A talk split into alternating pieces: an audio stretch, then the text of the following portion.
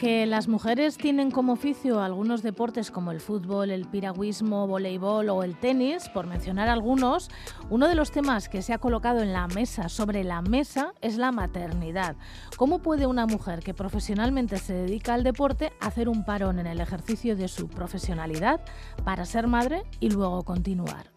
Este es el tema que nos ocupará los próximos minutos con nuestro compañero de TV Kirolak, Nashari Altuna. Kaixo Nashari Egunon. Antes la maternidad en el deporte femenino suponía el abandono completo del deporte, al menos profesional, por parte de la madre. ¿Eso ha cambiado o está cambiando? Pues mira, eh, recuerdo que hace ahora 10 años, eh, trabajando en un documental sobre la evolución del fútbol femenino en Euskal Herria, preguntaba a una persona responsable de un equipo eh, si el tema de la maternidad en el deporte era un tema de conversación o si existía alguna inquietud al respecto. Y le sorprendió la, la pregunta, nunca se la habían hecho. Aquello daba a entender que no era un tema de debate por diferentes razones. La principal quizás porque el fútbol entonces no era profesional. Las futbolistas carecían de una cobertura en forma de convenio colectivo que ahora por primera vez sí existe y por ello se están produciendo situaciones que entonces hubieran sido impensables. La respuesta entonces fue que un embarazo cortaría la carrera deportiva de la futbolista y ese parón se planteaba casi como definitivo. Por ello, eh, si alguna jugadora quería dar ese paso en su vida, aguantaba hasta el final de su periplo futbolístico, algunas veces para dar por terminada su trayectoria deportiva en la élite, aunque en este caso fuera amateur, en aquella época el fútbol no era profesional. Y con el paso de los años, sobre todo al ser eh, ahora actividad profesional, con una legislación laboral definida, pues la situación ha cambiado y estamos conociendo historias realmente muy bonitas y ejemplares. Eh, la persona de la que hablaba antes eh, me comentaba entonces que en la sociedad cada vez se estiraba más la edad de la maternidad y ello daba la posibilidad de, de alargar la actividad deportiva hasta una edad, digamos, razonable siempre eh, se ha pensado en general, tanto en hombres como en mujeres, que entrados en la treintena comenzaba el declive físico. Pero curiosamente en los últimos años estamos eh, viendo que en, en, muchos casos, a partir de los 30, 35, hay cantidad de deportistas que comienzan a dar lo mejor de sus carreras. Y se están produciendo casos realmente interesantes, eh, con futbolistas de renombre que vuelven a su mejor nivel. Una de ellas podría ser Sara Bjork, este caso precisamente es una de las razones por la cual ponemos encima de la mesa el tema de la maternidad en el deporte de élite.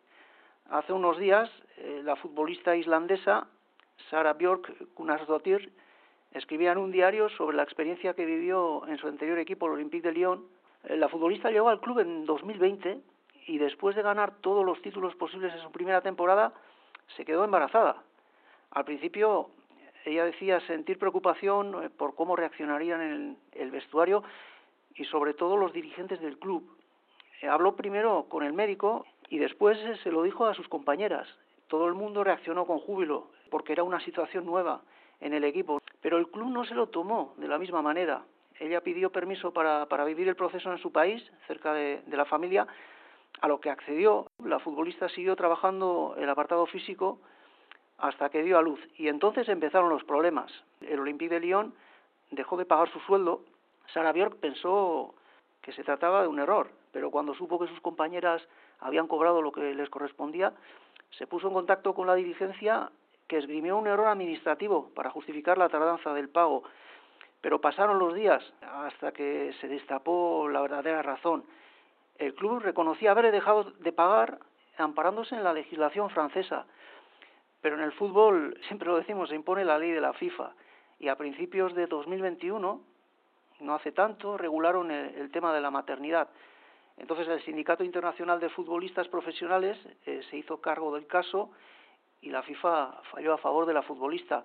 Lo que realmente dejó de descompuesta a Sara Bjork fue el, cuando se enteró de lo que dijo al respecto el director del club. Si acude a la FIFA no tendrá futuro en Lyon. La futbolista defendió sus derechos hasta el final.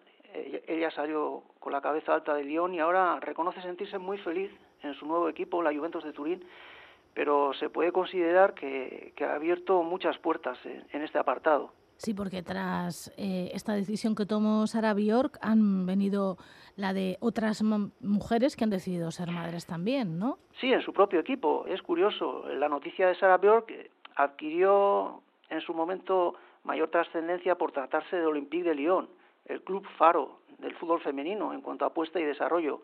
Siendo pionero en tantas cosas, la verdad es que quedó en evidencia ante, ante la denuncia de la futbolista islandesa. Y curiosamente, el trato que recibió posteriormente la internacional francesa Amel Meiri, cuando decidió ser madre, no tuvo nada que ver. Amel Meiri acaba de volver a los terrenos de juego y tiene, por ejemplo, permiso del club para que la criatura pueda acceder a las instalaciones del club. Incluso le permiten acudir a los desplazamientos con su madre y ayudante. Sara Bjork reconocía en su testimonio eh, que el club le había hecho sentirse mal por haber decidido ser madre en el ejercicio de su carrera futbolística. De todos modos, sí que hay muchas mujeres que todavía, por miedo a perder sus puestos en el deporte profesional, deciden retrasar la maternidad. Quizá exista el miedo por perder el puesto, el miedo por, por el temor a no recuperar el nivel competitivo y acabar con la carrera deportiva. Antiguamente eh, se hablaba de la existencia de cláusulas antiembarazo. Algunos clubes, de forma encubierta, se guardaban el derecho a rescindir o no renovar el contrato. Hasta hace muy poco nadie se planteaba dar el paso en el ejercicio de su carrera deportiva eh, por el miedo a perder su posición. Ante el escándalo que suponía aquello, en España, por ejemplo, el Congreso aprobó una propuesta de la Comisión de Igualdad que obligaba a suprimir esas cláusulas. Desde las direcciones de los equipos deportivos se facilitan maneras de conciliar las vidas profesionales y personales a las mujeres que quieren ser madres. Eh, pues mira, recientemente ha habido dos casos en la Liga Femenina Española que son pioneros y se han convertido en ejemplo para la comunidad futbolística. Eh, la noticia del embarazo de la internacional del Levante, la capitana del equipo María de, Alarilla, nos sorprendió el año pasado, pocos eh, días después de, haber comentado un partido que jugó su equipo en Lezama ante el Athletic. Salieron las alineaciones aquel día y faltaba la capitana. No constaba que estuviera lesionada ni sancionada. Lo destacamos en la propia retransmisión y solo unos días después saltaba la noticia cuando ella anunció su baja por embarazo. Se convertía en, el primer caso de una futbolista de la liga que no abandonaba definitivamente el fútbol por maternidad. Ella agradecía en una entrevista la ayuda que ha recibido por parte del club, destacando la figura de su presidente. Eh, ya ha comenzado a jugar y su caso ha tenido continuidad en la persona de Marta Corredera, otra futbolista internacional que milita en el Real Madrid. Eh, se puede decir que han abierto eh, camino llevando alegría a los respectivos vestuarios. Bueno, y otra mujer que deberíamos mencionar es la futbolista estadounidense Alex Morgan, que últimamente está en los diarios por otras razones también, pero hay que mencionarla, ¿no? Sí, por su categoría como deportista. Hay que destacar que es campeona olímpica y dos veces campeona del mundo. Y el hecho de que diera el paso de ser madre en activo volviendo más tarde por, sus fueros, eh, fue otro mensaje claro y decidido a la comunidad de futbolistas que sí se puede, que es un derecho y además se puede volver más fuerte y con más madurez. Ella retornó a los terrenos de juego eh, seis meses después de dar a luz. Fichó por el Tottenham de Londres y posteriormente volvería a su país para, para proseguir allí su exitosa carrera deportiva. Y como dices, estos días ha vuelto a ser noticia ante los acontecimientos que envuelven al próximo Mundial de Australia y Nueva Zelanda. La FIFA, responsable de la Copa del Mundo, habría alcanzado un acuerdo con el gobierno de Arabia Saudí para patrocinar el evento Visit Arabia, sería el eslogan. La noticia aún no es oficial, la desveló la revista The Athletic. Alex Morgan se ha manifestado al respecto diciendo textualmente es extraño que, la FIFA haya buscado tener un patrocinio de Visit Saudi para la Copa Mundial Femenina cuando yo misma, Alex Morgan, ni siquiera sería aceptada y apoyada en ese país. Así que simplemente no lo entiendo, decía, para posteriormente lanzar un consejo, que Arabia Saudí lo que puede hacer realmente es esforzarse en su equipo femenino, que se formó hace solo un par de años y ni siquiera tiene una, una clasificación actual dentro del sistema de clasificación de la FIFA debido a los pocos partidos que han jugado. Espero que la, FIFA haga lo correcto, añadía. Es valiente Alex Morgan, ¿no? Porque esto no es muy habitual en el mundo del fútbol. Eh, sin duda, más que nada en el masculino. En el femenino tienen muchos frentes abiertos y, reivindican todo por sus derechos y, están haciendo camino. Nasari, ¿te parece que es más sencillo todo esto en deportes profesionales de equipo que en los individuales? En cuanto a posibles trabas o inconvenientes para, para volver a la competición en las mismas condiciones, quizás sí. En el caso de que estén consideradas como profesionales y tengan un convenio la FIFA lo recoge en su normativa. Los deportes individuales dependen más de, los patrocinadores, las ayudas en forma de becas que puedan tener las deportistas y los premios que perciben por sus resultados. Pero en muchos casos las deportistas que compiten a título individual siendo élite no son profesionales y tienen que compaginar su actividad deportiva con la vida laboral. Al tema económico, en este caso se suma la conciliación entre deporte, trabajo y familia hay deportistas en esa situación que son un ejemplo de vida. Pero es verdad que hay muchas mujeres que tras ser madres han vuelto y han hecho sus mejores marcas, ¿no? Sí, y realmente son casos realmente extraordinarios. Todas ellas cumplen las, características que comentaba anteriormente y son casos cercanos, además. Mediáticamente, quizá el caso de, de Mayalen Chorraut tuvo mucho eco, con las particularidades que antes comentaba y los sacrificios eh, que suponen, consiguió la medalla de oro en los Juegos Olímpicos de Río después de ser madre. Y en el siguiente ciclo olímpico se propuso volver a intentarlo, logrando la medalla de bronce en la Olimpiada de Tokio, un ejemplo absoluto. Ella se dedica al piragüismo gracias a las becas y patrocinios. Eh, en el caso de Ollana Cortázar y Maitane Melero, por ejemplo, la primera compite en, en, carreras de montaña al más alto nivel, compaginándolo con su trabajo y las responsabilidades familiares. Hay que destacar que recientemente ha batido el récord en la subida al Teide. Y Maitane Melero, atleta en pruebas de fondo, es campeona de España, 10.000 metros, y se plantea dar el salto a distancias más largas. Después de dar a luz, está dando su mejor nivel también.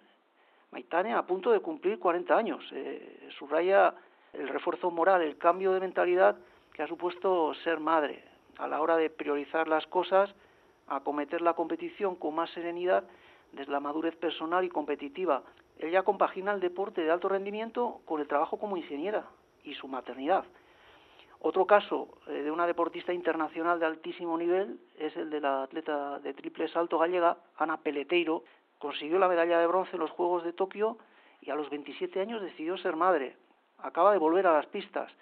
Estuvo entrenando hasta la víspera de su embarazo, eh, siempre de forma adaptada a su situación, claro. Al respecto, su entrenadora personal comentaba que su ejemplo, al igual que otros, está ayudando a cambiar la concepción del embarazo, a demostrar que no se puede entrenar, se debe entrenar. Hay hombres que piden una baja de paternidad para hacerse cargo de las criaturas. En este sentido, eh, ha habido dos casos pioneros en las últimas fechas. En Linares, equipo de la primera federación, lo que vendría a ser la segunda división B de antaño, su entrenador, Alberto González, acordó hace varias semanas con el club alternar su presencia en los entrenamientos con el teletrabajo. Él está en trámites de separación con su pareja y el técnico de Linares tiene que estar en Málaga con sus hijas en semanas alternas y el club le ha dado la posibilidad de trabajar desde casa la semana que no esté presente en el campo de entrenamiento y en el propio partido. Su hermano se encarga del trabajo de campo y hay que decir que el club ha apoyado al técnico en todo lo necesario. Y en el fútbol femenino, la entrenadora del Madrid Club de Fútbol Femenino, María Pri, ha hecho un paréntesis en su actividad deportiva para ayudar a su pareja a trasladar a luz trillizos.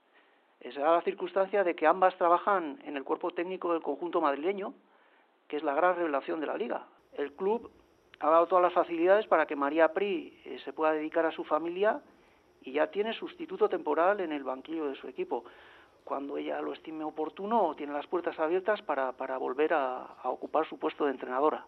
Hemos tratado el tema de la maternidad en el mundo del deporte profesional con Naseri Altuna, que nos ha dado cantidad de ejemplos, mm, bueno, de ejemplos ejemplares, valga la redundancia, que se están dando en estos momentos en el mundo del deporte profesional. Es que ricasco, Nasari. Ay, eso es